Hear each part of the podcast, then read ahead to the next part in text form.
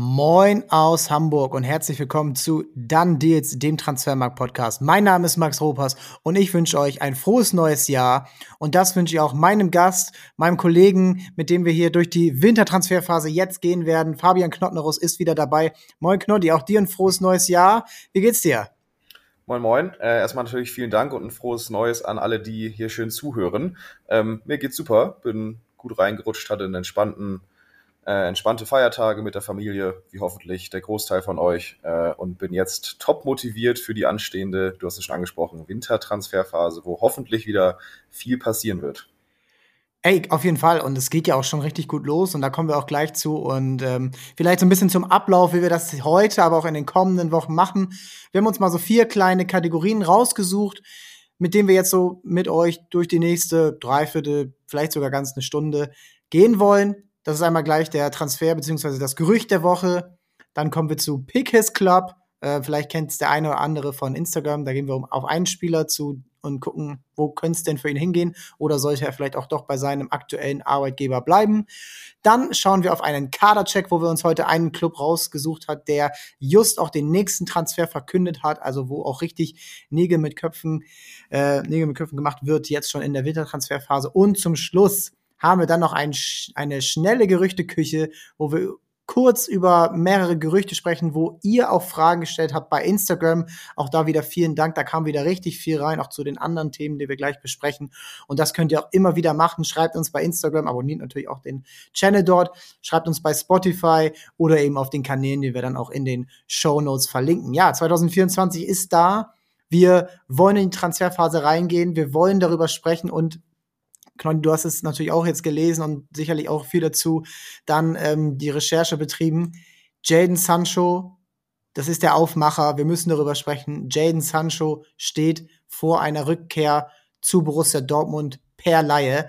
Und sein Marktwert war mal bei unfassbaren 130 Millionen Euro, ist aber nur noch bei 25 Millionen Euro. Und ich finde, selbst das ist gerade noch nett gemeint, ähm, weil er ja gar keine Rolle mehr gespielt hat bei Man United. Und ja, jetzt wollen wir natürlich drüber sprechen, ist das für ihn der richtige Schritt zu diesem Zeitpunkt und aus meiner Sicht eigentlich sogar noch viel wichtiger, ist das der richtige Schritt jetzt für Borussia Dortmund, sich aus der sportlichen Krise, die sie zweifelsohne haben, herauszuarbeiten? Haben sie nicht vielleicht eher woanders Bedarf? Ja, also es gibt ja aktuell rund um Borussia Dortmund mehrere Gerüchte, wozu wir auch noch kommen im Laufe des Podcasts. Ähm, generell, Jane Sancho ist jetzt seit längerem schon suspendiert, spielt unter Trainer Erik Ten Erik Ten Hag gar keine Rolle mehr, weil er mit ihm ja so im Zwist ist, ähm, ist auch nicht bereit, irgendwie einen Schritt auf ihn zuzugehen. So scheint es zumindest. Ähm, man kennt ja oder man hat ja den Jaden Sancho von Borussia Dortmund lieben gelernt. Also was der in der Bundesliga gemacht hat, war ja einfach sensationell und hat einfach super viel Spaß gemacht. Ähm, man hat eigentlich auch damit gerechnet, dass er sich auf, in der Premier League auf der Insel durchsetzt. Bei Man United, ich glaube, an sich Premier League Format und Potenzial hatte er auf jeden Fall, aber er war einfach zur falschen Zeit jetzt beim falschen Verein, wo es seit Jahren ja drunter und drüber geht. Ich kann mir schon vorstellen, dass er jetzt einfach wieder dieses ruhige, gewohnte Umfeld braucht, diese Sicherheit und auch die, dieses Selbstvertrauen. Ähm, ja, man merkt einfach wieder, Fußball ist viel Kopfsache. Ähm, ich, und ich glaube, wenn er das hat, kann er Dortmund auf jeden Fall auch helfen. Ob das jetzt wirklich die Baustelle Nummer eins ist, die der BVB gerade hat, das steht, glaube ich, auf einem ganz anderen Blatt Papier. Äh, da gibt es sehr, sehr viele Außenverteidiger. Trainer wurde ja auch mal wieder diskutiert. Ähm, generell finde ich, fehlt schon so ein bisschen so die, diese Stärke auf dem Flügel, was Dortmund letzten Jahr auch immer irgendwie ein bisschen stark gemacht hat. Also da, da sehe ich schon so ein kleines Manko. Aber wie gesagt, Sancho hat sein letztes Spiel vor zig Monaten gemacht. Ähm, darf nicht mit der Mannschaft trainieren. Das ist jetzt halt die Frage, inwie, inwiefern der jetzt sofort oder wie diszipliniert er in der Zeit war, dass er sofort jetzt dir helfen kann. Ähm, wie gesagt, wenn es das Umfeld zulässt beim BVB, was er kennt, er kennt die Liga, er muss sich eigentlich nicht viel schnell ein, ein äh, viel äh, schnell eingewöhnen. Ähm, Glaube ich schon, dass er, dass er helfen kann. Ähm, die Frage ist halt nur, wie ruhig ist es gerade beim BVB? Wie sicher ist es gerade beim BVB? Also ich bin da noch ein bisschen skeptischer, weil ich finde, dass Borussia Dortmund sich da jetzt was ins Haus holt, wo schon einige Alarmglocken ein bisschen lauter klingen. Der hat lauter Undiszipliniertheiten sich geleistet. Er hat wirklich einfach nicht performt. Er hat einfach sportlich nicht performt. Und wenn man so ein bisschen jetzt auch schaut, dass es jetzt schon fast drei Jahre her ist, dass er bei Dortmund gespielt hat, bei Dortmund hat sich in der Zeit sehr viel getan. Also da ist nicht mehr viel mit, da ist kein Jude Bellingham mehr, da ist kein äh, Erling Haaland mehr mit ihm in einer Mannschaft. Ähm, Marco Reus ist deutlich älter geworden. Er ist jetzt nicht mehr das Dortmund, in, in das er vor, äh, was er vor drei Jahren verlassen hat, wo er jetzt wiederkommt. Und dazu dann eben noch die ganzen Probleme. Er hatte ja auch psychische Probleme vor, vor ungefähr einem Jahr. Äh, ich weiß nicht, wie die jetzt verarbeitet sind, aber er hat sich, hat er öffentlich gemacht, dass er äh, auch wegen Burnout dann zehn Spiele verpasst hat. Ähm, das ist ja auch alles verständlich. Man muss ja nur an das EM-Finale denken mit, äh, mit England, wo er den Elfmeter verschossen hat. Es kamen viele rassistische Beleidigungen, unter anderem gegen ihn. Das ist alles absolut schrecklich für einen jungen Spieler wie ihn. Aber Borussia Dortmund ist mehr als nur die Rückhol-Wohlfühl-Oase für ehemalige Talente oder ehemalige Spieler unter ihnen. Und ich denke, und da würde mich mal deine Meinung interessieren, hat man denn nicht aus der Vergangenheit gelernt? Also wer hat denn wirklich als Rückholaktion funktioniert? Du hast mit Shahin angefangen, der jetzt wieder zurückgeholt wurde als Co-Trainer. Mal gucken, was das wird. Ähm, das ist ein Thema vielleicht für eine andere Folge. Kagawa, weiß ich nicht, war nicht viel. Mario Götze, das war sehr, sehr wenig dafür, dass man nochmal 22 Millionen Euro für ihn investiert hat. Und dann Mats Hummels, wo ich sagen würde, okay, das war gut, ähm, das war auch viel Geld. Ähm, Titel gab's nicht, bis auf einen Pokalsieg, aber der ist bis heute Leistungsträger. Das kann man, das kann man so machen. Alles andere, da hat selten die wirklich Needs auf den äh, Positionen erfüllt, wo man wirklich mal ähm, was tun musste. Also Götze kam damals und Reus war da. Ja, natürlich wird er dann nicht unbedingt spielen. und jetzt kommt Sancho. Du hast Bino Gittens, der sehr viel ähm, Potenzial jetzt nochmal gezeigt hat zum Ende der Hinrunde. Du hast Duranville, der irgendwann wiederkommt, der ist vielleicht eher ein Rechtsaußen. Ähm, du hast immer noch Karim Adeyemi, für den du vor einem Jahr erst 30 Millionen Euro bezahlt hast. Du hast äh, immer noch Giovanni Reina im Kader, der ja, irgendwo vielleicht wahrscheinlich sogar ein Abgangskandidat sein sollte. Daniel Mahlen ist ab, auf jeden Fall Abgangskandidat und dann auch noch Julian Brandt. Also da ist schon sehr viel ähm, Material im Kader auf diesen Positionen. Ich weiß nicht, Braucht es nicht eher, vielleicht eher sogar noch mal einen Sechser? Ein Sechser braucht es meiner Meinung nach auf jeden Fall. Ja, aber muss man nicht ja, da, wenn das eh der Sechser ist, dann auch mal richtig jetzt investieren und nicht sich erstmal eine Woche mit Jaden Sancho beschäftigen bei aller Liebe? Ja, ja, ich würde halt bei den Spielern, die du vorher genannt hast, das Ganze ein bisschen mit Vorsicht genießen. Äh, bei No Gittens, ja, der hat das Potenzial gezeigt, war aber auch super häufig und super lange verletzt. Also der hat jetzt nicht noch, noch nicht über einen längeren Zeitraum von 10, 15 Spielen gezeigt, okay, ich bin der Mann, auf, auf mich könnt ihr die nächsten zwei Jahre setzen. Dass er das Potenzial dafür hat, glaube ich persönlich ja, aber er hat, wie gesagt, noch nie über einen längeren Zeitraum das bis jetzt gezeigt oder zeigen können. Ähm, Malen ist, wie gesagt, hast du ja auch schon gesagt, ein absoluter Ab Abgangskandidat. Duranville hat bis jetzt wie viel Spielzeit gegen Mainz? 25 Minuten bekommen. Kann funktionieren, weißt du aber auch noch überhaupt nicht. Adiemi jetzt eh noch, auch noch wieder verletzt super verletzungsanfällig und der hatte mal immer, ja, wir, man hat 30 Millionen für ihn bezahlt und ich glaube auch nicht, dass man ihn jetzt sozusagen direkt wieder verkaufen möchte. Äh, da setzt man schon noch, glaube ich, ein bisschen auf ihn, hoffentlich auch. Ähm, aber bis jetzt hat es auch noch nicht über einen längeren Zeitraum gezeigt. Also ich finde auch schon, dass du da auf der Position schon Bedarf hast.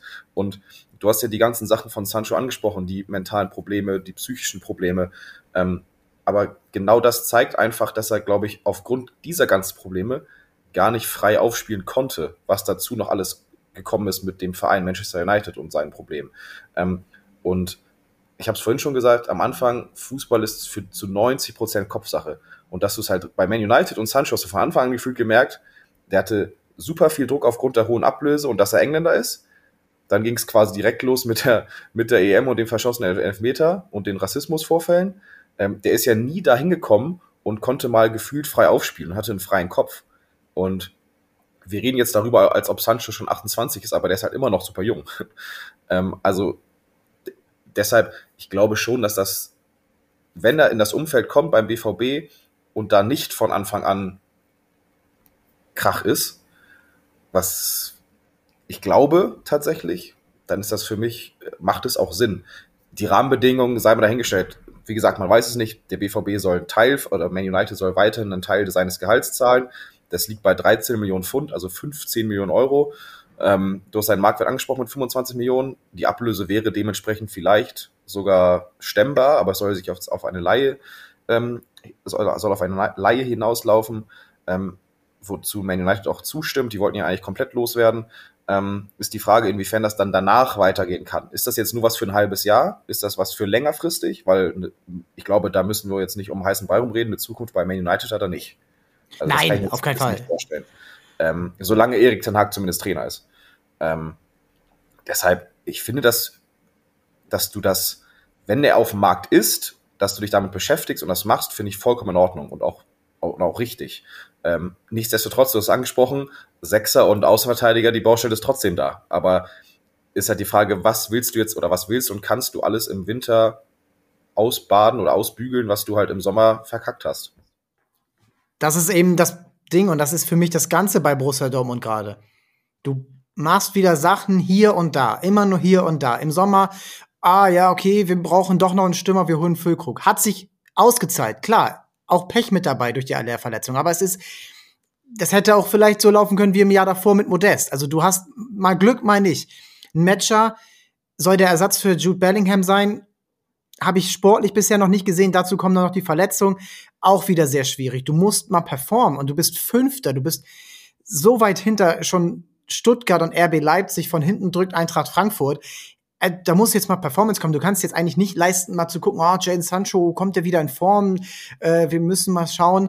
Ich finde, Dortmund muss wirklich jetzt klare Handlungen Handlung zeigen. Und wenn ich mir die letzten 20 Transfers mal angucke, die so ungefähr 20 Transfers, die man jetzt getätigt hat, sind das immer irgendwie aus meiner Sicht einfallslose Transfers, wo wenig Scouting hintersteckt. Also Sancho konnte man nicht scouten, der hat kaum gespielt zuletzt. Also ein Matcher, Sabitzer, Füllkrug, Benzebaini, alles Bundesliga-Transfers. Davor Riasson, auch noch Bundesliga. Duranville ist da mal eine Ausnahme. Aller, den kannte man so aus Frankfurt und natürlich auch von Ajax Amsterdam. Und dann wieder Schlotterbeck, Adeyemi, Süle, Modest, Ötchan, Main, nebenan aus Eindhoven, Kobel, Bellingham.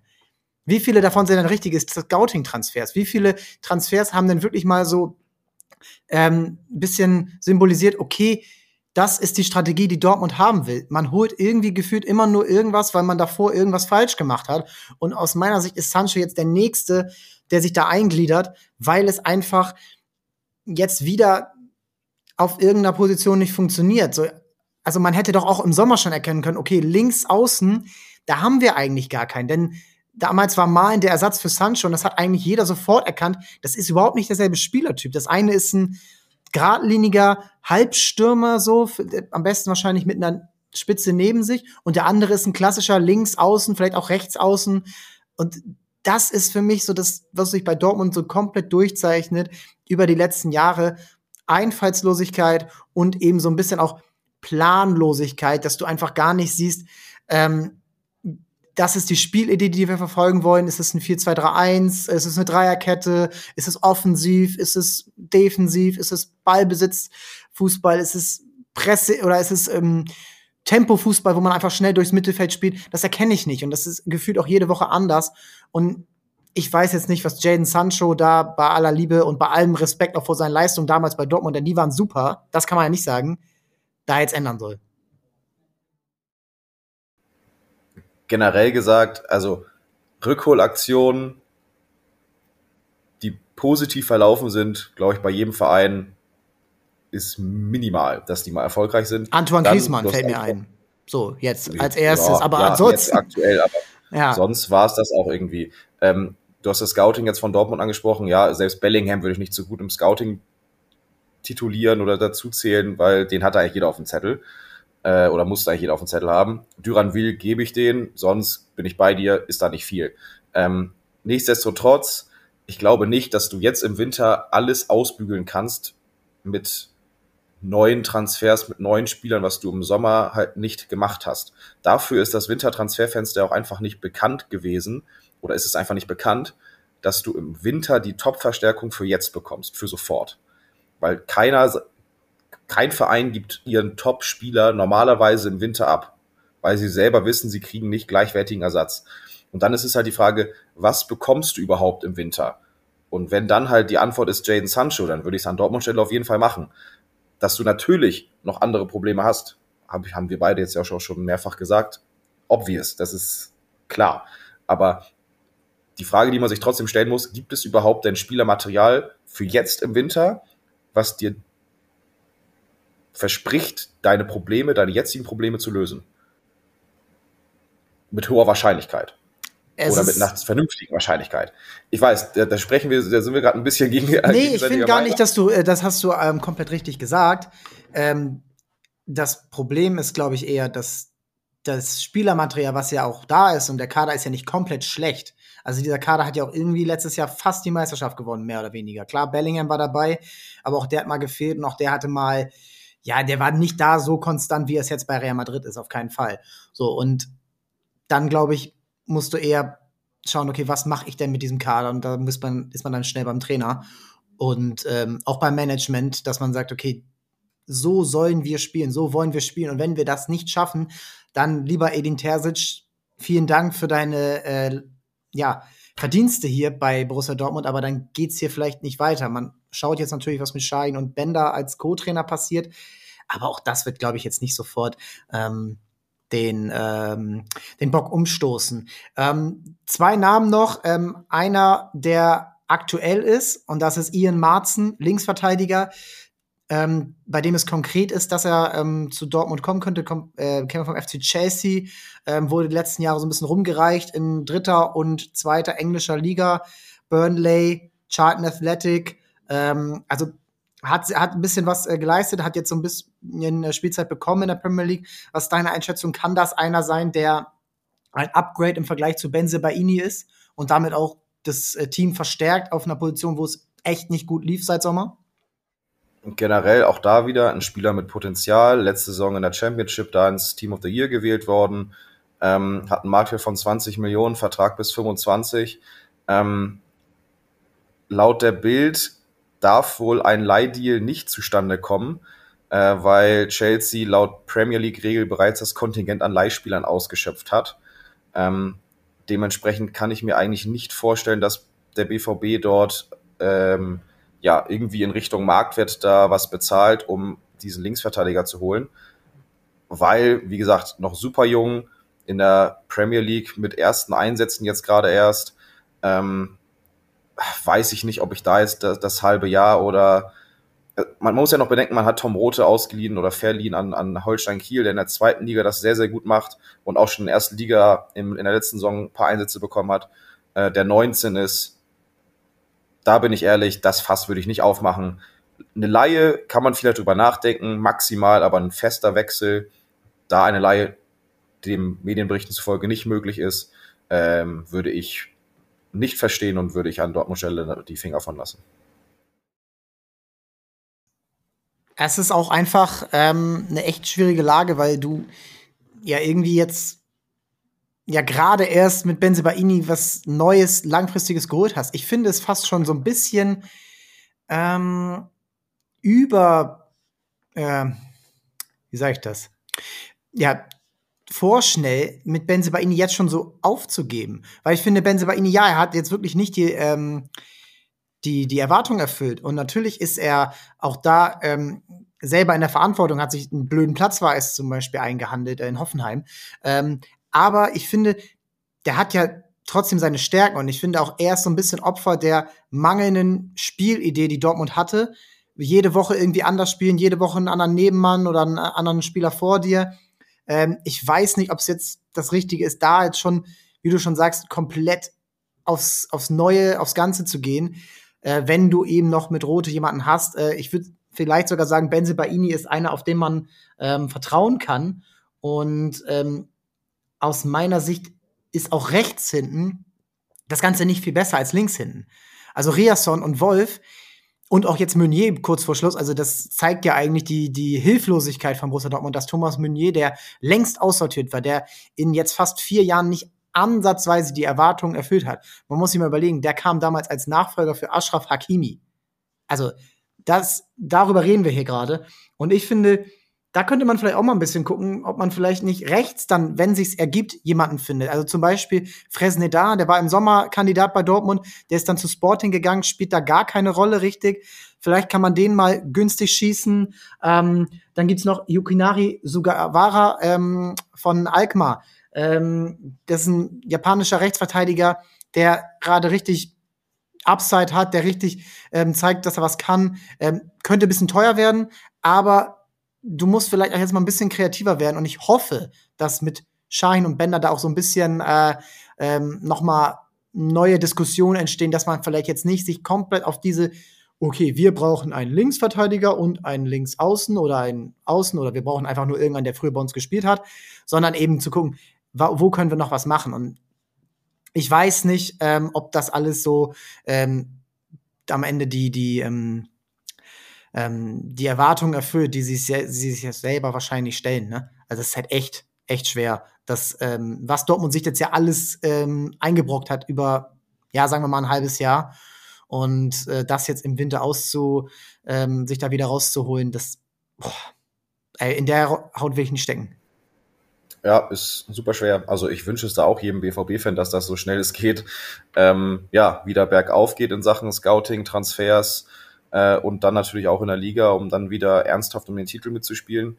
Ähm, aber ja, wie schon anfangs gesagt, im Winter sehe ich da eigentlich wenig Spielraum, da die Lösung zu finden. Ich glaube, da geht es eher darum, sich irgendwie mit Ach und Krach und da fragt vielleicht dann auch später keiner mehr nach, wie es dann geschehen ist, für die Champions League zu qualifizieren und dann mit einem vollen Fokus im Sommertransferfenster für das Spiel, für ein Spielsystem sich zu entscheiden oder für zwei äh, oder ein zweites in den Hintern zu haben und dafür das Spielermaterial zu scouten und zu verpflichten und dann nochmal neu anzugreifen. Aber viel mehr wird in dieser Saison nicht mehr möglich sein. Ja, wird nicht, äh, wird nicht einfacher, denn Mats Hummels wird nicht jünger, Marco Reus ähm, wird auch nicht jünger. Bei dem ist ja schon eher abzusehen, dass das auch äh, ist jetzt ja nicht mehr der unangefochtene Stammspieler. Ähm, sein Nachfolger wird aber jetzt auch schon gesucht und da ist man auf einen Spieler gestoßen, äh, der gerade in der zweiten deutschen Liga spielt, Can Usun vom ersten FC Nürnberg. Und da würde ich jetzt mal dich gern fragen, ist das auch aus Spielersicht der richtige Weg, ähm, sich dann im Sommer dem BVB anzuschließen? Natürlich, das ist ein Supertalent, ne? Also den wollen gefühlt immer alle haben. Also man redet von Sevilla, man redet von Brighton, man redet von Galatasaray, ähm, aber die üblichen Verdächtigen Leverkusen, Leipzig, Hoffenheim, Wolfsburg, ähm, Gladbach, Frankfurt, alle in Deutschland werden sich um den reißen. Bayern soll wohl nicht so interessiert sein. Gut, die haben auch Musiala auf der Position, aber ähm, äh, deine Meinung, Usun, sollte der nach Dortmund gehen, wenn du, wenn du ihm ähm, raten könntest äh, oder ihm sagst, such dir mal einen Verein aus? Wenn ich es ihm, wenn ich ihm was raten müsste oder dürfte, dann würde ich sagen, mach es, aber lass dich nochmal irgendwohin zurückverleihen, wo du mehr Spielzeit bekommst. Ich glaube, als junger Spieler, das haben in letzter Zeit sehr, sehr viele mitbekommen, ähm, ist es am wichtigsten, dass du Spielzeit bekommst, um dich weiterzuentwickeln. Und da ist auch die zweite Bundesliga gut für, da ist auch die Eredivisie gut für oder sonst welche liegen, wo das auf jeden Fall gut funktionieren kann, wo das ein richtig guter Karriereschritt sein kann. Ähm, aber ich sehe es aktuell noch nicht, dass er im Sommer Start, in der Startelf beim BVB steht. Ähm, es gibt jetzt ja das Gerücht, er ist der wertvollste Spieler mit Asan Uedraogo zusammen in der zweiten Liga äh, oder nach Uedraogo der zweitwertvollste Spieler.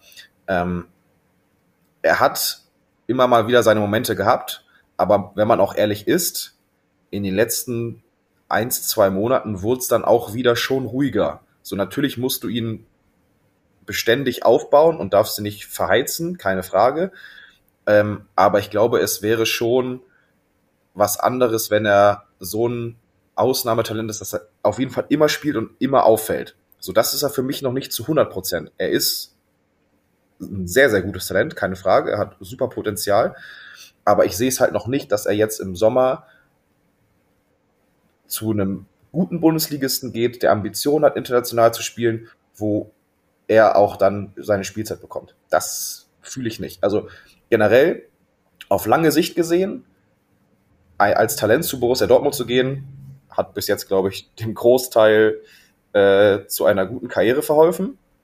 Ähm, aber ich würde, wie gesagt, wenn er diesen Schritt geht, würde ich mich nochmal zurückverleihen lassen, ob es jetzt zu Nürnberg ist oder halt, wie gesagt, Eredivisie, zweite Liga, keine Ahnung. So ein Xavi Simmons ist ja auch ein gutes Beispiel jetzt zuletzt gewesen, der von PSG zu äh, Eindhoven gegangen ist, jetzt zu Leipzig.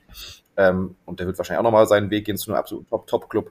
Ähm, das würde ich ihm raten, wenn du selber sagst, du hast das Potenzial, dann mach es, aber lass dich nochmal verleihen. Ähm, nicht, dass du dann halt untergehst, wie auch schon viele andere Talente, von denen man gesagt hat, ja, die machen doch safe den Schritt, die werden eine Weltkarriere machen und von denen hast du gefühlt eine, zwei Jahre nach ihrem Wechsel nichts mehr gehört. Ähm, würde ich, wie gesagt, vorsichtig sein. Wichtig ist viel, viel Spielzeit, Erfahrung sammeln ähm, und daraus halt auch viel mitnehmen und lernen und dann damit äh, zum BVB gehen in dann anderthalb Jahren vielleicht.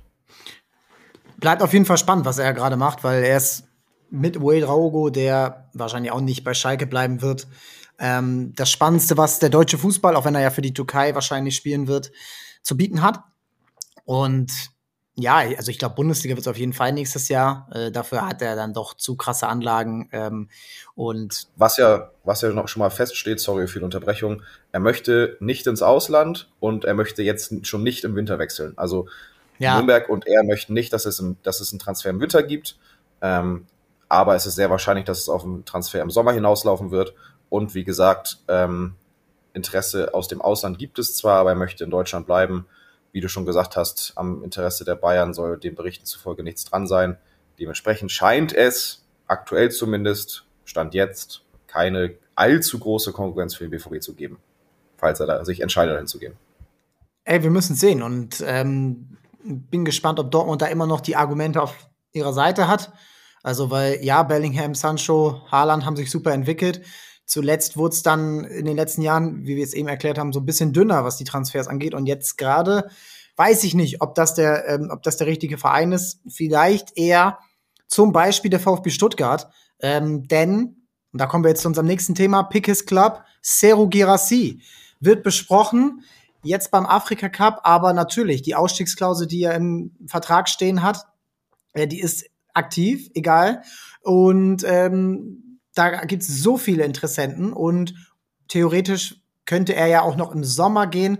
Ähm, aktuell liegt sie bei 17,5 Millionen Euro, die Abstiegsklausel im Sommer dann bei ganzen 20 Millionen Euro. Also wow, kann man dann nur sagen. Und ja, für mich immer noch unbegreiflich, obwohl gar nicht so unbegreiflich, wenn man so ein bisschen Stuttgart äh, näher verfolgt, warum diese Ausstiegsklauseln so im Vertrag stehen. Denn ähm, da ist immer noch Geldbedarf trotz ähm, Transferplus, trotz Investoreneinstieg muss Stuttgart ähm, weiterhin ähm, ja positiv ähm, positive Einnahmen erzielen und Girassi ist eins der besten Assets, die sie haben. Sero Girassi jetzt aber natürlich die konkrete Frage, wird er wechseln im Winter und wenn ja, wohin?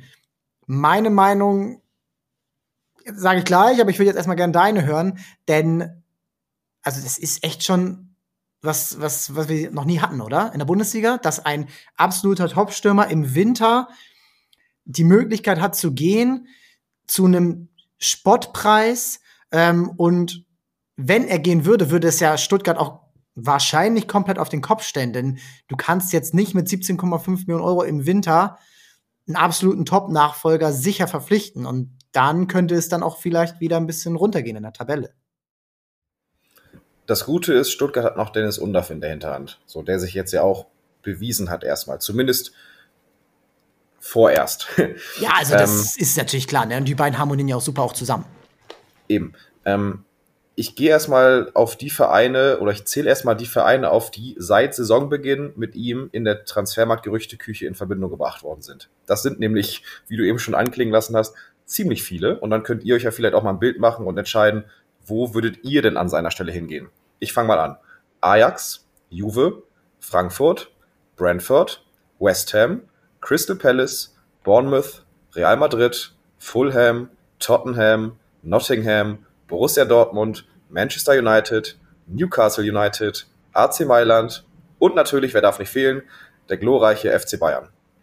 Das sind alle Vereine seit Saisonbeginn, die mit Serhu Girassi in Verbindung gebracht wurden. Ähm, du hast mich jetzt gefragt, ob ich glaube, dass er im Winter wechselt. Ähm, oder generell, dass er, dass es selten vorkommt, dass ein Top-Stürmer aus der Bundesliga im Winter wechselt. Liegt jetzt natürlich daran, dass so viele interessiert sind aufgrund dieser Ausstiegsklausel von 17,5 Millionen Euro.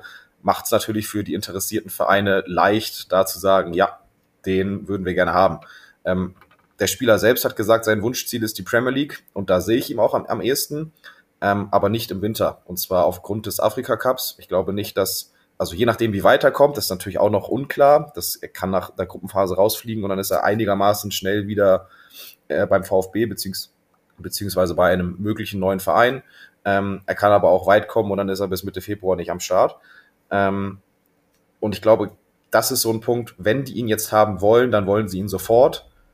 Und sind wir ehrlich, die Vereine, die ich jetzt genannt habe, ob das jetzt im Sommer zweieinhalb Millionen mehr sind oder im Winter zweieinhalb Millionen weniger, das juckt ihm im Zweifelsfall auch nicht so sehr. Deshalb glaube ich, glaube ich nicht, dass er im Winter geht. Ähm, aber ich bin mir zu 99 Prozent sicher, dass er im Sommer geht. Das ist jetzt auch kein Hot Take, den man jetzt damit rausholt. Ähm, aber wenn ich mich festlegen müsste auf einen beziehungsweise zwei Vereine, wäre ich in der Premier League und ich wäre bei Newcastle United oder Tottenham. Ja, okay. Also Tottenham sehe ich. Richarlison ist ein Auf und Ab mit ihm. Son äh, ist ja auch ein Spieler, der sehr gut mit anderen Stürmern harmoniert. Ist jetzt auch nicht mehr der allerjüngste. Vielleicht wird er noch mal einen anderen Schritt gehen, je nachdem, wo Tottenham jetzt ja auch in dieser Saison landet. Ist jetzt ja auch beim Asien Cup, also alles sehr offen. Äh, bei Newcastle, weiß ich nicht, Isaac zeigt ja gerade, was er kann. Äh, über ein überragendes Tor jetzt wieder gegen Liverpool. Ähm, Absolut. Ich hatte, wenn du dich entscheiden müsstest zwischen den beiden, eher Tottenham? Da Newcastle Isaac hat, wäre ich, glaube ich, eher bei Tottenham. Also wenn ich, also wenn ich mich zwischen den beiden entscheiden ja. müsste, würde ich sagen, ja, Tottenham. Ja, also weil alles andere, wo man jetzt mal auf die konkreteren gehen kann, also oder aus deutscher Sicht konkreteren Bayern macht eigentlich keinen Sinn. Also weil du hast Harry Kane und Harry Kane, wie haben wir schon so oft gesagt, sein Spiel wird gut altern und wenn da nicht irgendwas komplett banal Banane passiert, wie ähm, jetzt sowas Tragisches wie bei Aller oder so, dann wird da auch keiner äh, neu auf der neuen kommen. So. Und äh, Real Madrid, vielleicht würde das sogar Sinn machen für die gerade, äh, zu einem für sie günstigen Preis nochmal einen Stürmer zu verpflichten, weil sie ja keinen richtigen haben, außer Joselu. Ähm, aber da ist natürlich alles auf Mbappé ausgerichtet im Sommer. Und wenn der sie nicht kommt. Sie, sie, haben sich Endrick geholt. Genau, der kommt auch noch. Sie haben sich bewusst schon dafür entschieden, ja. im Sommer keinen zu holen, beziehungsweise nur Joselu, weil sie Endrick holen, beziehungsweise halt immer noch in der Hinterhand diesen Mbappé-Wunsch haben. Deshalb glaube ich auch nicht, dass sie da jetzt für ein halbes Jahr oder dann im Sommer, wenn sie Endrick haben als Top-Talent, für den sie sehr viel ausgegeben haben, warum sollten sie dann noch Girassi holen? Also das ja. macht für mich auch wenig Sinn. Alles andere ist auch, finde ich, mittlerweile im Vergleich zu Stuttgart fast ein Rückschritt. Also warum sollte er Richtig. nach Frankfurt gehen? Warum sollte er zu Ajax Amsterdam gehen? Warum sollte er zu Brentford, Crystal Palace ähm, oder den Wolverhampton Wanderers oder sonst wem gehen. Ähm, das macht alles gerade keinen Sinn, gerade wenn Stuttgart in die Champions League kommt. So und da macht Tottenham natürlich Sinn. Die sind immer noch auf Champions League oder immerhin Europa League Kurs. Zwei Vereine, die ich noch interessant fand für ihn, die jetzt gar nicht in deiner Auflistung waren oder in der Gerüchteauflistung, ähm, da natürlich für euch immer checkt bei transfermarkt.de die Gerüchteküche, checkt ähm, das auch in der App. Ähm, da ändert sich natürlich sehr viel und ähm, wenn ihr da auf dem Neuesten bleiben wollt, auch wenn mal kein Podcast ist, dann äh, müsst ihr natürlich bei dieser äh, auf den Kanälen dabei sein. Ähm, finde ich finde, dass Arsenal ein Verein wäre, der ihm richtig gut zu Gesicht stehen würde. Den Spielertyp haben sie gerade nicht. Weil Jesus ist auch eher so ein, ja, frei Stürmer, der nicht unbedingt der perfekte, alleinige Neuner ist. Nketia, finde ich, hat so seine Grenzen in der Fähigkeit. Und wenn Girassi da als mitspielender Stürmer rein will, dann, dann, dann passt das. Also da sehe ich vielleicht jetzt nicht als unangefochtener Stammspieler, aber das würde ich schon als ein äh, Transfer sehen, der für den Verein richtig Sinn machen würde und wo er auch sich ganz gut entwickeln könnte. Und vielleicht noch der FC Liverpool, wenn man bei denen sagt, gut, mit Darwin Nunez, das wird nichts mehr. Der vergibt uns zu viele Chancen, der verstolpert zu viele Bälle. Ähm, wir brauchen da was Neues.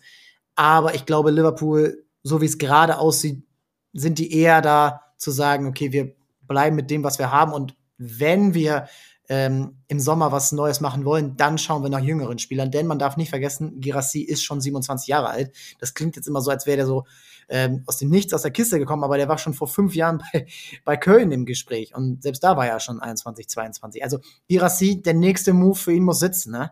Also das ist dann wahrscheinlich sein Rentenvertrag. Ähm, und in dieser Phase in deinem Leben, in deiner Karriere willst du spielen, musst du spielen und ähm, willst dann natürlich auch das Bestmögliche äh, aus deiner Karriere rausholen. Absolut. Ähm, Nochmal zu deinen zwei Vereinen. Liverpool sehe ich tatsächlich gar nicht, muss ich sagen. Ähm, aber Arsenal, Arsenal könnte, wenn er sich damit zufrieden gibt, vielleicht nicht unumstrittener Stammspieler zu sein. Ähm, ich kann mir schon vorstellen, jetzt so Arsenal, die Entwicklung der letzten Jahre, wenn du dir mal geschaut hast, angeschaut hast, was für Transfers sie getätigt haben, waren das eigentlich immer dann auf einzelnen Positionen die Top-Spieler. So jetzt, wenn wir jetzt Oedegaard, Declan Rice und, und Co. angeschaut hast, ähm, dass ich nicht weiß, inwiefern ein Girassi, auch wenn er jetzt in der Bundesliga top performt, ähm, für Arsenal-Verhältnisse dein Top-Neuzugang sein könnte. Oder ob die nicht dann halt doch lieber ein Regal höher gehen und sagen, okay, dann geben wir halt 50 oder 60 aus. Und so blöd es halt klingt, können sie halt. Klar. ähm, ähm, dann machen sie das lieber eher. Ähm, dass das von, vom Spielertypen her gut passen könnte, sehe ich auch, absolut. Ähm, wenn man sich die Stürmer von Arsenal anschaut, so ein, so ein generell Kopfballstark, ein bisschen größer, aber trotzdem auch mit Tempo und Schnelligkeit, haben sie halt nicht. So, das würde schon passen. Aber ich glaube eher, dass sich Arsenal da nochmal eine Kategorie weiter oben umschauen könnte.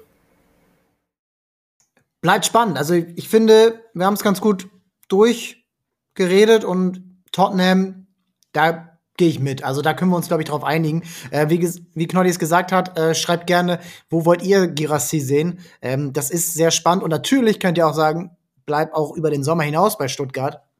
Denn das haben wir jetzt auch schon in den letzten Jahren ein paar Mal irgendwo gesehen, dass auch mal Ausstiegsklauseln abgekauft werden, dass der Vertrag dann noch mal verlängert wird. Ähm, und wenn Stuttgart die Sicherheit hat, vielleicht Champions League zu spielen, dann können sie ihm noch mal einen neuen Vertrag geben mit einer höheren Ausstiegsklausel, ähm, wo er sagt, okay, gehe ich mit, ich verdiene hier mehr, ich habe hier meinen Wohlfühlclub, ähm, es läuft super mit dem Trainer, es läuft super mit der Mannschaft, denn man muss ja auch sehen, Girassi hat jetzt sehr viel getroffen, aber jetzt ist der VfB Stuttgart auch richtig stark. Er hat jetzt nicht im Abstiegskampf alles kurz und klein geschossen, wo man gesehen hat, okay, der sticht viel mehr aus der Mannschaft heraus ähm, im Vergleich zu seinen Mitspielern. Das muss man natürlich auch sagen. Und Afrika Cup ähm, dann wieder reinfinden, die Gegenspieler äh, können sich in der Rückrunde nochmal neu auf ihn einstellen. Also da kommen auch noch Herausforderungen auf ihn zu. Also es wird echt richtig spannend. Und ähm, ein Verein, den du auch in der ähm, in den Gerüchten aufgezählt hast, über den sprechen wir jetzt. Wir kommen zu unserem Kadercheck und wir sprechen über Eintracht Frankfurt. Denn Eintracht Frankfurt macht Nägel mit Köpfen. Donny van de Beek ausgeliehen, das wurde ähm, direkt am 1.1. fix gemacht. Und jetzt Nene Brown vom 1. FC Nürnberg auch verpflichtet, Linksverteidiger, junger Spieler. Das hat sich auch schon so ein bisschen abgezeichnet. Jetzt ist es offiziell hier am äh, Mittwochnachmittag, wo wir aufnehmen. Und dann gibt's ja auch noch die krasse Baustelle Mittelstürmer. Knoddy, was sind die Namen, die ähm, da konkret genannt werden und ähm, was ist der aktuelle ähm, Stand der Dinge? Ja, äh, die, die vielen Vereine, die es gab bei Sergio Girassi, die vielen Spieler oder Stürmer gibt es jetzt äh, bei Eintracht Frankfurt. Ähm, wenn wir uns mal die Stürmer angucken, die jetzt in den äh, drei Tagen, also wir zeigen ja jetzt, wie du das gesagt hast, Mittwochnachmittag, dritter, erster, also seit dem ersten ersten wurden folgende Namen mit Frankfurt in Verbindung gebracht.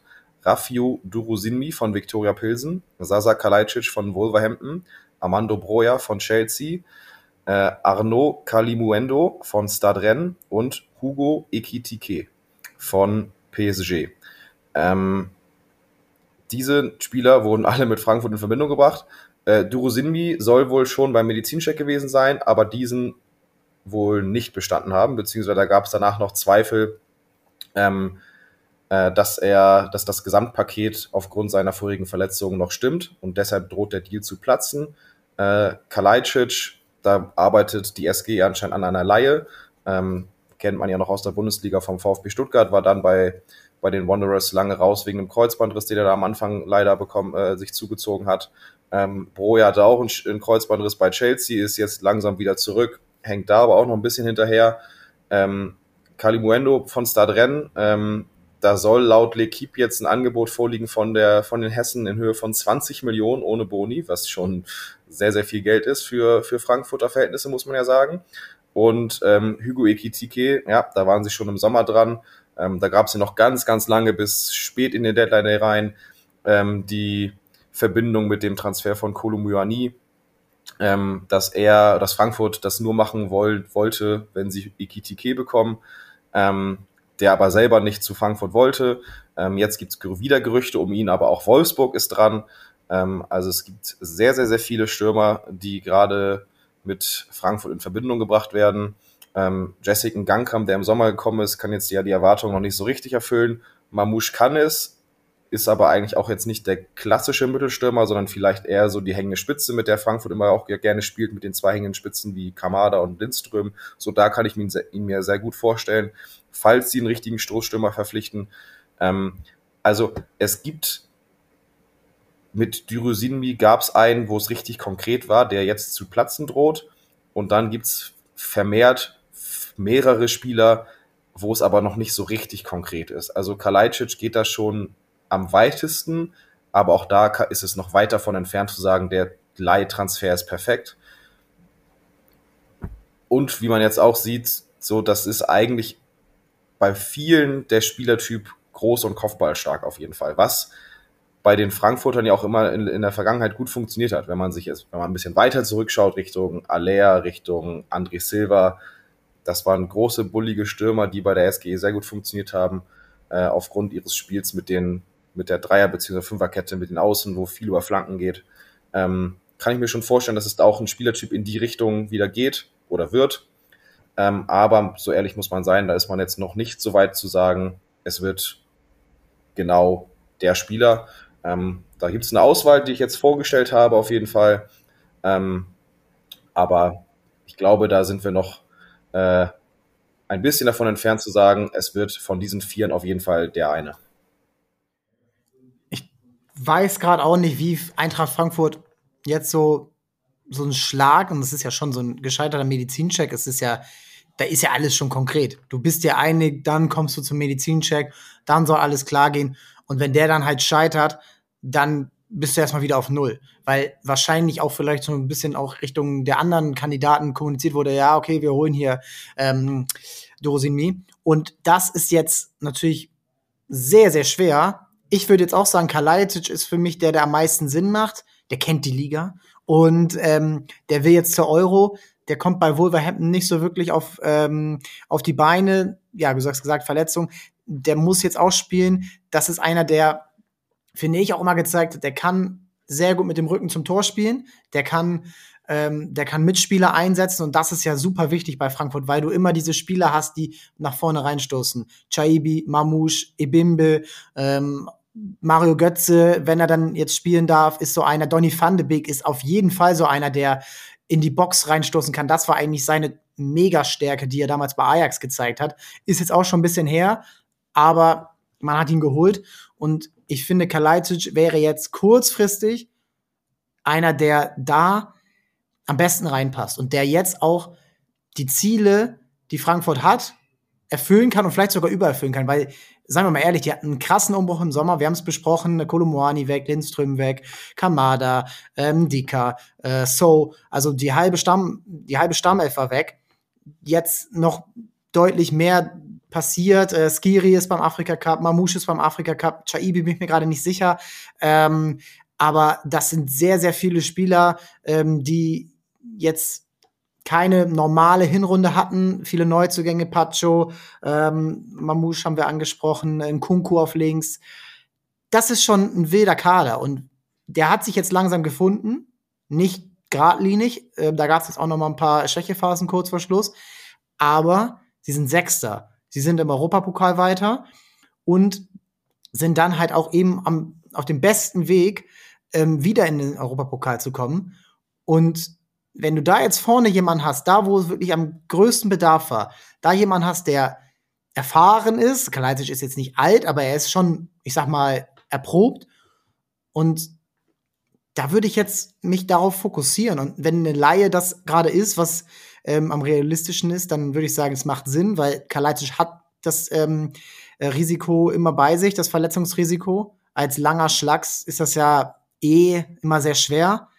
Aber der kann es, der kann es. Und ich finde, Frankfurt ist nicht weit weg. Man muss sich nur mal kurz vielleicht das Gedankenspiel ähm, reinziehen, dass Stuttgart eine Schwächephase bekommt oder dass RB Leipzig vielleicht ähm, sich verzettelt mit ähm, mit der Champions League und auch da ähm, Verletzungen von Xavi Simons und auf einmal auf einmal bist du nah dran. Dortmund kann man eh sagen, dass das sehr sehr schwer wird, ähm, da auch weiterhin auf Rang 5 zu bleiben. Und ich finde, Frankfurt ist mittendrin. Und vielleicht reicht sogar der fünfte Platz für die Champions League. Das muss man ja auch noch sagen, ähm, dank der neuen Regel. Frankfurt ist richtig gut dabei. Und ich würde sagen, Kalajdzic, Low Risk, High Reward. Wenn du sagst, okay, der kommt per Laie, du hast eine Kaufoption, dann ist das der, auf den du dich fokussieren solltest. Und dann, wie gesagt, Van de Beek als Ergänzung fürs Mittelfeld. Ähm, Brown, kurze Ergänzung, der kommt ja erst zum Sommer offiziell. Aber selbst dann hast du immer noch zwei Linksverteidiger mit einem Kunko und Max. Du hast rechts äh, einen Buta, du hast äh, Knauf, du hast Ebimbe als Allrounder, du hast Hugo Larsson, der immer mehr reinfindet, du hast Skiri, der dann nach dem Afrika Cup wieder übernehmen wird. Also der Kader ist richtig gut aufgestellt. Die Innenverteidigung sieht auch gut aus, finde ich, mit Pacho, mit Koch. Ähm, das ist ein richtig starker Kader und also ich glaube, dass Frankfurt auch je länger die Saison wird, ähm, auch gemeinsam mit Dino Topmöller, der ja auch neu ist, da reinkommen wird. Und um alles zusammenzufassen, Kalajdzic könnte für mich das Puzzleteil sein, ähm, was diese Truppe ähm, noch mal deutlich stärker macht. Und ähm, wir wollen zum Schluss äh, in dieser Folge wollen wir noch mal auf unsere schnelle Gerüchteküche kommen und da gehen wir mal kurz auf ein paar Namen ein und du hast den ersten mitgebracht und das ist ein Weltmeister, ein Champions League Sieger, ein französischer Nationalspieler und jemand, der bei Man United unter Vertrag steht. Raphael Varan. Meinst du, der geht zum FC Bayern? Ähm, ihr habt gefragt bei Insta fleißig, ähm, ob es da Neuigkeiten gibt. Äh, und ja, es gibt Neuigkeiten. Ähm, und zwar soll Manchester United laut der Daily Mail auf ihre Option der Vertragsverlängerung verzichtet haben. Ähm, Varan hat einen auslaufenden Vertrag im Sommer und United hätte mit einer Option diesen um ein Jahr verlängern können. Das haben sie jetzt nicht gemacht. Nichtsdestotrotz könnte er natürlich trotzdem noch bei United verlängern und nichtsdestotrotz muss Bayern oder müsste Bayern trotzdem im Winter eine Ablöse zahlen. Ähm, er hat erst 611 Minuten in der Premier League, obwohl äh, Maguire, Lindelöf und Lisandro Martinez äh, häufig verletzt sind. Ähm, die spanische Zeitung Sport berichtet jetzt, dass Bayern ein erstes Angebot für Varan vorbereiten soll. Ähm, und da soll oder das soll bei bis zu 20 Millionen Euro liegen. Ähm, da bin ich ehrlich, bei einem Restvertrag von sechs Monaten, äh, bei wenig Spielzeit, ähm, bei einem sehr, sehr hohen Gehalt, ähm, was er bei Man United bezieht, das sollen 17 Millionen Euro sein, äh, glaube ich tatsächlich nicht, dass Bayern bereit ist, diese Summe zu bezahlen. Ähm, und ich glaube eher, dass es bezüglich eines perfekten Innenverteidigers beziehungsweise flexiblen Defensivspielers bei Bayern äh, bis noch spät in den Januar, Januar, ziehen könnte. Also ich glaube nicht, dass wir da in, den, in der nächsten Woche zu, zum Beispiel da schon äh, Vollzug von Bayern sehen ähm, mit einem neuen Innenverteidiger. Und ich glaube nicht, dass es Raphael Varane wird. Ein weiterer Spieler, der in dieser schnellen Gerüchteküche mit dabei ist, ist Manu Kone von Borussia Mönchengladbach. Im Sommer gab es viele Gerüchte, unter anderem aus der Premier League. Er hat sich dann verletzt. Ähm, das hat sich dann alles zerschlagen. Und jetzt im Winter gibt es Interessenten. Konkret sollen dabei sein Juventus und Napoli aus der Serie A. Und ich finde, das sollten sie machen, denn er ist natürlich ein super Spieler, aber er trägt jetzt nicht so krass zum Mannschaftserfolg bei, denn Gladbach ist einfach auch nur Zwölfter und ähm, er ist mit Abstand der wertvollste Spieler dort und er ist auch der Spieler, ja, der dann auch am meisten Ablöse reinbringen kann. Und ich habe mir zwei Spieler zum Beispiel mal rausgeguckt, ähm, Arden Yashari und Joris Rotar. Ähm, Yashari spielt bei Luzern, Rotar bei Montpellier.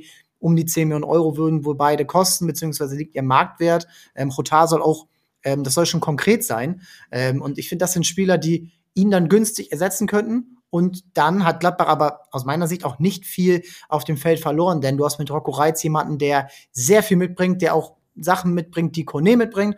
Und dann kann man es doch eigentlich machen, oder? Ja, bin ich absolut bei dir. Also würde ich genauso machen. Ähm, ich glaube nicht, dass äh, Gladbach das Risiko jetzt nochmal eingeht, wie im, im so oder nach dem Sommer, dass sie ja, sich darauf ausruhen und sagen, guck mal, im Sommer kriegen wir vielleicht nochmal bessere Angebote. Äh, sie wissen, dass das sich schnell äh, zerschlagen kann. Deshalb gehe ich auch davon aus, äh, dass es jetzt im Winter schon mal zu einer Veränderung kommt. Äh, und Ihr habt bei Insta auch noch relativ viel nach einem Namen gefragt, und zwar nach Fabian Reese, was da gerade Sache ist, ähm, wie es weitergeht bei ihm im Winter, ein Wechsel schon oder im Sommer. Ähm, es gab ja vor einem Monat circa mal die Berichte, dass er im Sommer auch schon in hätte in die Bunde oder in der Bundesliga bleiben können. Er sich aber für Hertha BSC entschieden hat. Ähm, und jetzt zuletzt gab es dann die Spekulation, dass Werder Bremen und Köln an ihm interessiert sein sollen und dass es so gut wie sicher scheint, dass Hertha nur auf einen Riese-Verbleib hoffen kann, wenn sie aufsteigen. Ähm, das war so das Letzte, was da aktuell war. Ähm, wenn ich mir jetzt anschaue mit Bremen und Köln als Interessenten, wäre ich auch vorsichtig, weil auch da ist es noch alles andere als sicher, dass diese beiden Vereine nächstes Jahr in der ersten Bundesliga spielen. Ähm, viel mehr konkrete Sachen gab es nicht. Ähm, aber ich glaube schon, dass Rese bei seinen Leistungsdaten oder mit seinen Leistungsdaten äh, sich auf jeden Fall auf den ein oder anderen Scouting-Zettel eines Bundesligisten geschafft hat oder geschrieben hat. Ähm, weiß nicht, kannst du mal sagen, was du äh, zu Rese sagst, was da das, die Vereine sind, die da für dich in Frage kommen? Ähm, wie gesagt, Gerüchte gab es zu Bremen, Bremen, und Köln. Da sehe ich ihn tatsächlich nicht und ich glaube auch nicht, dass Hertha nochmal in der zweiten Liga oben angreifen könnte, dass sie aufsteigen und er dadurch bei den Berlinern bleibt. Ähm, da bin ich mir eigentlich auch schon sicher, dass er wechselt im Sommer. Äh, die Frage ist dann nur, wohin? Und die gebe ich mal frecherweise an dich weiter. Ja, äh, es ist halt einfach, Hertha ist einfach eine Wundertüte und du sagst, sie steigen nicht auf, das schließe ich nicht aus. Diese Truppe ist wirklich wild und ähm, es sind nur sechs Punkte zum ASV auf Rang 3. Also ich traue dieser Hertha-Truppe wirklich fast alles zu. Ähm, aber selbst wenn sie aufsteigen, glaube ich, dass Rese zu höherem bestimmt ist, als äh, bei Hertha zu spielen. Ähm, obwohl er natürlich Identifikationsfigur ist. Der ist jetzt schon Vizekapitän, der reißt die Truppe an sich, das haben wir alles besprochen. Ähm, ich würde sagen, ja, Bremen-Köln, das ist zu wenig. Äh, Augsburg ist so für mich vielleicht immer so ein, so ein ähm, ja, Dark Horse, ähm, dass sie sich manchmal solche Spieler krallen, so, die in der zweiten Liga gut performen, haben sie ja auch mit Pfeiffer gemacht oder mit Philipp Tietz. Aber ja, ich bin schon fast bei Eintracht Frankfurt. Also wenn die weiter Dreierkette spielen, ähm, klar, sie haben jetzt Nathaniel Brown, aber ich finde Reze, der kann auch auf rechts spielen. Das ist ein absoluter Topspieler für eine Dreierkette. Hoffenheim kann man immer mal nennen. Ähm, der hat ja auch die ähm, eine gewisse Verbindung äh, beim Berater, äh, die da, ähm, die da von Vorteil sein kann. Aber ich finde, der ist fast für jede Truppe richtig gut. Ähm, vielleicht traut er sich sogar zu, als nicht unbedingt als Stammspieler, aber sogar zu Leverkusen zu gehen. Also der ist, der ist für mich zu allem bestimmt, weil er, glaube ich, auch so ein bisschen ähm, wie ein Chamäleon sich anpassen kann an die Situation. Also der spielt jetzt nicht denselben Sp äh, selben Stil, wie er bei Kiel gespielt hat. Und ähm, er würde dann vielleicht auch nicht denselben Stil dann wieder bei seinem neuen Verein spielen. Ähm, sehr schwer, weil auch bei ihm, er ist nicht mehr der allerjüngste mit jetzt 26, also auch bei ihm muss der nächste Schritt sitzen. Ähm, schwierig, weil es jetzt gerade nicht so diese Mittelfeldclubs gibt in der Bundesliga, die, ähm, die da so ähm, in Frage kommen. Mein letzter Name, auch aus der zweiten Liga, auch umworben anscheinend von Erstligisten, Bakary Yatta. Wir beide haben mit ihm natürlich schon äh, viel durchlebt als HSV-Fans. Ähm, er wird einerseits immer verflucht, andererseits wird er auch geliebt. Er ist oft der, der als erstes äh, fast wird, wenn es nicht funktioniert. Er ist aber auch der, der den Verein oft mal in aussichtslosen Situationen gerettet hat, äh, zum Beispiel dieses Jahr in Hannover in Unterzahl, letztes Jahr in Heidenheim, ähm, irgendwann mal ein absolut wahnsinniges Derby-Tor geschossen äh, gegen St. Pauli, ähm, wo man dann gewonnen hat. Jatta ist, ja, an ihm scheiden sich die Geister und jetzt anscheinend auch in der Verhandlung um den Vertrag. Ähm, er soll verlängern. Äh, man war sich auch relativ, äh, man war schon relativ weit. Aber es scheitert gerade so ein bisschen so an, an dem Vollzug und jetzt scheint ähm, Augsburg Interesse zu haben und auch Werder Bremen. Das soll eher unwahrscheinlich sein. Das haben wir jetzt auch ähm, vernommen. Was man jetzt aber auch so liest, ist, er will verlängern. Er ist Hamburger, jetzt seit fast acht Jahren. Ähm, er ist hier zum Profi geworden. Er hat ähm, hier schwere Zeiten durchstanden durch seine ähm, Identitäts, äh, ja, durch sein Verfahren mit dem, mit dem, mit dem ähm, Vorwurf des, des äh, falschen Ausweises oder falschen Identität. Ähm, jetzt gibt's auch noch Beraterstress, ähm, wo der Ber ehemalige Berater ihn um Geld verklagt. Also er hat schon einiges durchlebt, zusätzlich zum ganzen sportlichen Drama. Ähm, trotzdem ist er einer, der sich immer für den Verein zerreißt. Ähm, er will wo bleiben, er will nur einem auch gerecht bezahlt werden. Da scheid, mh, unterscheidet man sich gerade noch mit dem Management. Ähm, ich würde mich freuen, wenn er bleibt. A, weil das einer ist, der sich mit dem Verein identifiziert, mit dem man sich auch identifizieren kann. Und B, der HSV hat keinen besseren gerade auf rechts und es geht ja auch so ein bisschen darum, jetzt im Winter zu verkaufen, Ablöse zu erzielen, damit er dann nicht im Sommer ablösefrei geht. Ähm, die Ablöse ist aus meiner Sicht dann aber nicht hoch genug, dass man sagen kann, okay, wir verpflichten jemanden, der wirklich auf dem gleichen oder sogar besseren Level ist. Äh, und die Ersatzleute mit Königsdörfer als Dunali, alle bisher nicht so überzeugt. Ähm, ja, wie siehst du es? Sollte er bleiben? Ja, ich glaube, als HSV-Fan ist man da vielleicht auch ein bisschen anders gegenüber eingestellt als vielleicht andere Fans. Könnt ihr auch mal dazu schreiben, wie ihr einen Baccariata überhaupt seht, äh, vom Leistungspotenzial her. Ähm, ich kann ihn mir ehrlicherweise, vielleicht spreche ich da auch ein bisschen aus mit der HSV-Brille auf, irgendwie nicht so richtig bei einem anderen Verein vorstellen. Einfach. Ich weiß, ich kann dir auch irgendwie gar nicht sagen, warum, aber für mich hat er irgendwie nicht so richtig einen Markt. Ähm, vielleicht auch wegen dem ganzen Identitätsverfahren und sowas. Auch wenn das noch alles jetzt wieder nicht bestätigt wurde offiziell. Ich weiß nicht, inwiefern da ein Verein dann trotzdem noch irgendwie sagt, das möchte ich oder das möchte ich nicht. Ähm, unabhängig davon für den HSV super wichtiger Spieler, ähm, gerade im, in der Arbeit gegen den Ball, im Gegenpressing, sehr, sehr stark. Ähm, natürlich wird ein offensiver Flügelspieler an Scorern gemessen im Endeffekt. Da ist auf jeden Fall Verbesserungspotenzial da aber ich sehe auch nicht wirklich gerade einen besseren Außenflügelspieler beim HSV als Bakriata. Das muss man nicht mögen, aber es ist gerade aktuell so. Und ich bin mir da eigentlich schon relativ sicher, dass ähm, da beide Parteien sich einigen können und man da auf eine Vertragsverlängerung hinaus steuert. Alles andere wäre für mich schon ziemlich überraschend. Ja, ist auf jeden Fall ähm, sehr schwer, sich da jemanden äh, ihn woanders vorzustellen. Ich sehe halt auch nicht so wirklich die Erstligatauglichkeit bei ihm, bin ich ganz ehrlich. Also ich bin halt auch der Meinung, okay, da kann, also das ist maximal für mich in der Erstliga ein Joker und ich gehe jetzt nicht so weit zu sagen, dass der HSV aufsteigt, weiß Gott nicht. Aber es sind nun mal Erstliga-Teams, ähm, über die wir hier sonst sprechen. Augsburg, ähm, ja, vielleicht als Ergänzungsspieler. Ähm, laufintensives Spiel, das liegt ihm. Ähm, aber man muss halt auch bei ihm beachten, das ist einfach auch jemand, der so ein bisschen das Umfeld braucht. Und das hat er beim HSV. Es ist, das mag man kaum glauben als Außenstehender, schon relativ stabil die letzten Jahre gewesen. Also man hat einen Kern in der Mannschaft, man hat einen Kern als Trainer, als Manager. Das sind seit ein paar Jahren dieselben Leute. Und ähm, er will ja verlängern. Also ich glaube auch, da wird man sich einigen. Wir einigen uns jetzt darauf, dass wir die Folge beenden, dass wir euch äh, verabschieden. Vielen Dank fürs Zuhören. Nächste Woche Donnerstag sind wir wieder mit dabei in Richtung, ähm, wir werden hier bis zum Deadline Day am 1.2.